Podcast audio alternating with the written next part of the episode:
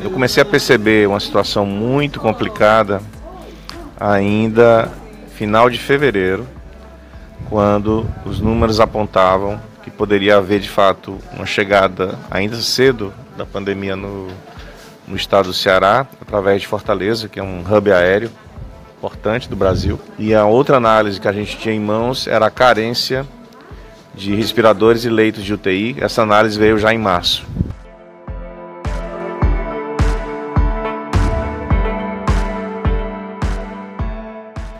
Logo na primeira semana de abril, é, a FUNCAP convidou para uma reunião a minha pessoa, na qualidade de superintendente da escola, o reitor da Universidade Federal do Ceará, o chanceler é, da Universidade de Fortaleza e o presidente da Federação das Indústrias do Estado do Ceará e do Senai. E esse grupo se reuniu uh, virtualmente, foi na primeira semana de abril. E a decisão ali foi colocada na mesa de que se queria fazer um respirador cearense muito de forma muito acelerada para dar conta da falta de respiradores. E eu propus que não, que a gente fizesse uma alternativa que era factível, na minha visão, embora não o Brasil nu, nunca trabalhou com capacete, é, portanto era uma novidade, mas que era pela simplicidade comparada a um respirador mecânico, seria algo factível. E aí eu coloquei na mesa essa, essa, essa ideia para que os pacientes pudessem ser atendidos fora da UTI e prevenir a intubação, com a expectativa de isso ocorrer com sucesso em cerca de metade dos pacientes. É muito gratificante ver que uma ideia concebida é, dessa forma e trabalhada por um grupo que foi muito coeso e continua trabalhando esse grupo, muito coeso, envolve aí mais de 50 pessoas trabalhando nisso, talvez bem mais do que isso atualmente. É, então é muito gratificante. A gente ainda não tem a dimensão exata, porque esse processo está em curso, né? então a gente não tem ainda o dimensionamento do alcance do, do projeto de inovação do Elmo no, no, no sistema de saúde.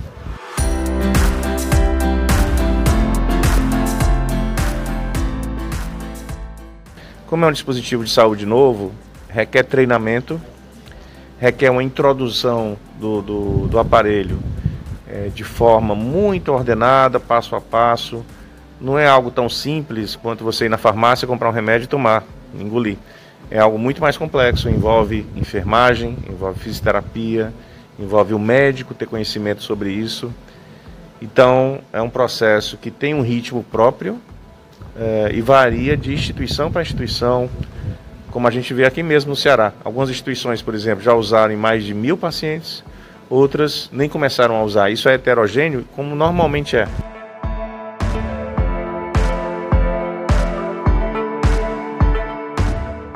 É, meus pais e particularmente a minha mãe tem uma característica, ela é médica, médica e muito empreendedora na vida, sempre teve abraçou desafios e sempre apostou muito na ciência e apostou muito na literatura, na formação humanista.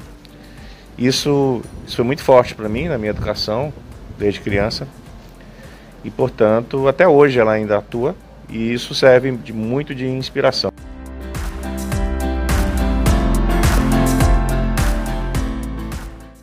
Acho que o recado para o público é que de toda situação difícil emerge uma coisa boa também, ou coisas boas. Então, olhar para dentro, olhar ao redor e ver que tem muita coisa boa sendo construída, apesar de todas as dificuldades. Se apegar a elas e transformar a sociedade, a gente vai seguir transformando para que a gente possa ser mais feliz como pessoa, viver mais simples.